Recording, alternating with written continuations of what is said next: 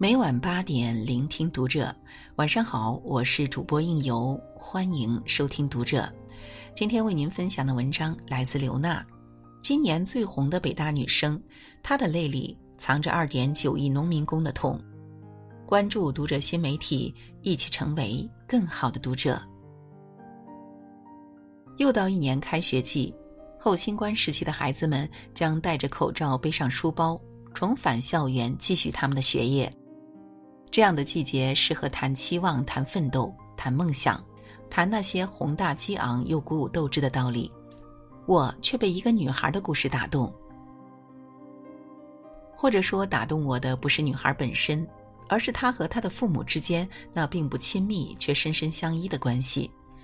也或者不是他们之间的亲子关系，而是这个极具中国特色的家庭背后。近三亿中国农民工静默的苦涩和微默的欢喜。这个女孩叫钟芳蓉，对，就是那个报考北大考古，引发四亿人讨论，成为考古界团宠的留守女孩。漫长的暑假里，人们把目光聚焦于她缘何以湖南省文科第四名的成绩报考北大考古系，以及由此衍生出的一系列“穷孩子配不配有梦想”的讨论。身处纷扰的舆论漩涡中，钟芳蓉除了发布一条微博，解释报考北大考古是受樊锦诗先生的影响，是自幼就扎根的梦想之外，再无回应。报考志愿之后，为了逃避舆论的过分干扰，他和弟弟跟随务工的父母来到广东。直到八月二十七日，他收到北大的录取通知书，再次出现在公众视线里。也第一次正面说起自己的成长。他说的从容又朴素，甚至没有任何煽情之词，却让听者透过白开水一样的倾诉，看到农民工子弟那习以为常又隐忍吞咽的苦。确切的说，也不是苦，而是一个底层家庭的两代人为了改命不得不走上的突围之路。八个月大的时候，钟芳蓉就成了一名留守儿童。他刚刚结婚的父母，犹如这个国家的很多农村青年一样，在困顿中相遇，在窘迫中生子。在生子后，必须走出乡野和山村，背井离乡，远赴沿海，用盛年的青春和重复的劳作换回一叠叠钞票，才能竖起老家的房子，换回孩子的学费。钟芳蓉的故乡湖南省耒阳市余庆街道同仁村，是个低山和丘陵起伏的贫困山区，土地资源异常紧缺，外出打工几乎是过早辍学的农家子弟唯一的选择。钟芳蓉的爸爸钟元卫只读到小学六年级就辍学了，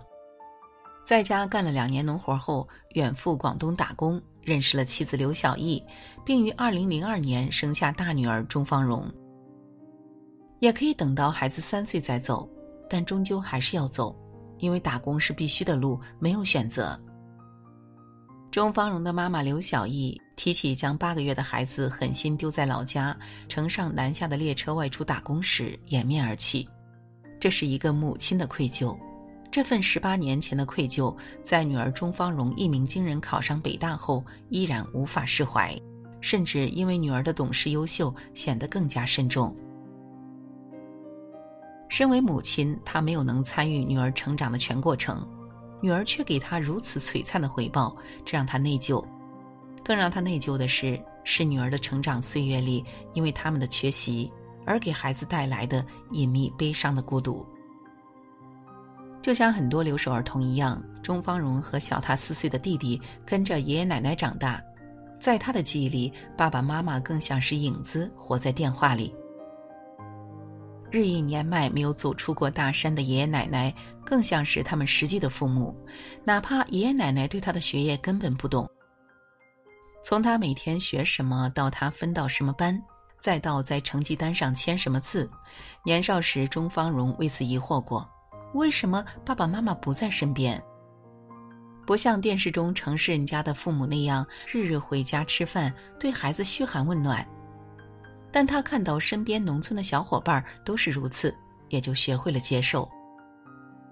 他生活的这个世界就是这么运转的：父母出门赚钱，爷奶代为抚养，农村小孩聚集在一起，慢慢成长。但是每到过年，父母背着大包小包的行囊带回来很多好吃的，以弥补一年的缺席时，他和弟弟还是很期盼的。他们会走到家门口的马路上，翘首以待，远远的看着记忆中的父母由模糊的影子变成清晰的面孔。但父母走近了，他又不好意思把爸妈喊出口，因为很久不叫，只有一年见一次，感觉有点不熟。周芳荣坦言，在内心里，他自幼和父母都不亲。说出这样的真相有点残忍，但直面这样的事实需要勇气。常年留守在家的孩子，自幼就失去了和父母的连接，从日常生活的一饭一蔬到心理精神的一寸一土。遇到特别艰难的事儿时，第一个想到的人不是爸爸妈妈，而是同学，感觉和同学的关系更近一点。如果觉得这件事儿同学也不好讲，那就写到日记里。他在父母不能归的故乡兀自生长，独自坚强。他在父母没有能去的学校遨游飞翔，攒劲向上。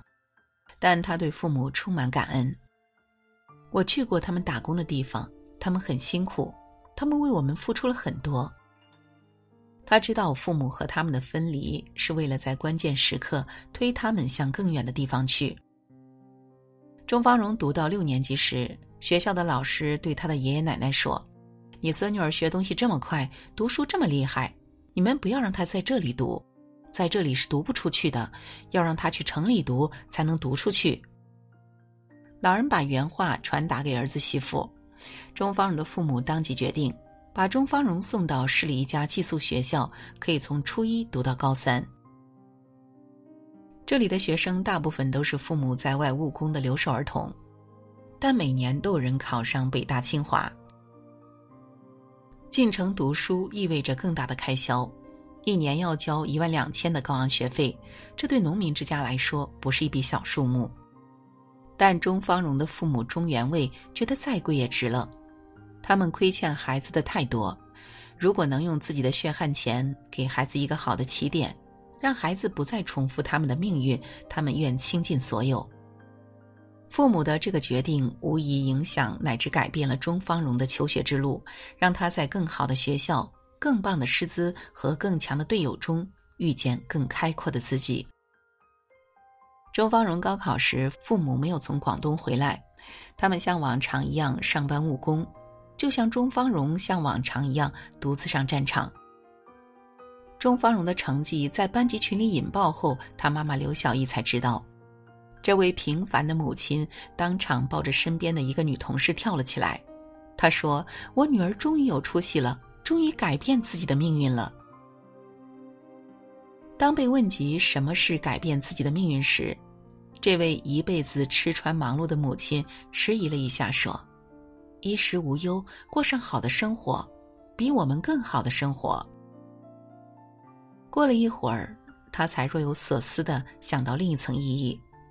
还有以后他以后不会像我一样，让他的孩子成为留守儿童，他们一家人能开开心心的在一起，我们没有。这才是整个故事里最朴素、最深刻的内核，也是一代农民工辗转流浪的终极梦想。不再让孩子重复自己的老路，让孩子踩着自己的脊背走上更宽的大路。钟芳荣的故事是典型的农民工家庭的故事，这样的故事虽然并非每一个都这么幸运，但它每时每刻都在我们这个国家上演着。根据国家统计局的数据，目前中国至少有二点九亿农民工分布在这片土地的角角落落和各行各业。他们承受着离别之苦，他们遭受着身份歧视，他们透支着身体康健，他们扛起了钢筋水泥，他们是金字塔最坚韧的底座，也蕴含着一个时代最扩大的民心。他们所有的忍辱负重，他们一切的极限承受，他们当下的悲欢离合，他们身上发生的故事，都是因为他们试图用自己的身躯给后代铺就一条向上向好的路。让他们一直打拼却无法融入的城市，成为他们读了书、见了世面的孩子的家园和起点。他们是操劳疼痛的，但他们不需要同情，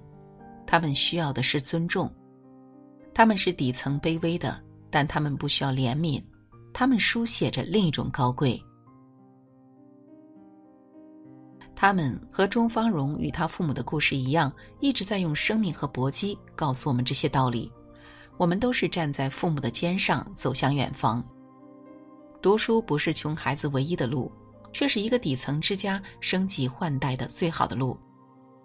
如果打工的父母丧失了对学习和知识的信仰，那么他们的孩子大概率会在重复父辈的命运，不断迷茫，不停受伤。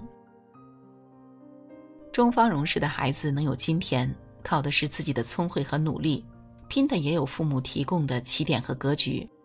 这两者缺了任何一个都不行。不懂教育的父母就当好孩子的退路，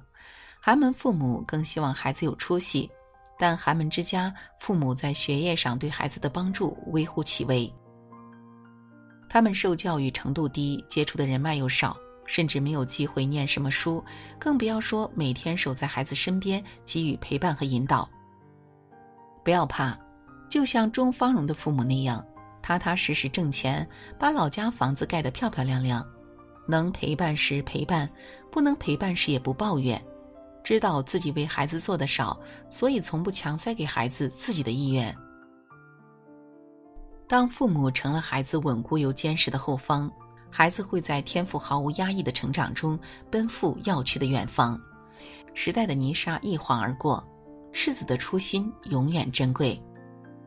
不管是工地上穿着沾满泥浆的鞋、爱唱歌的农民工，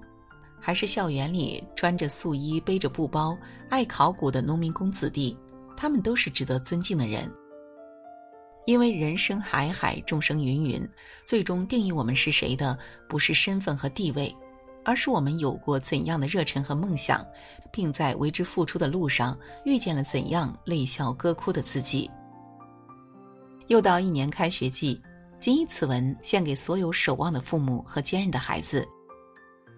愿所有遥遥相望都有回响，愿所有默默奋斗都能盛放。好了，今晚的分享就到这里，感谢您的守候与聆听。关注读者新媒体，和我们一起成为更好的读者。我是应由，让我们在下个夜晚不听不散喽。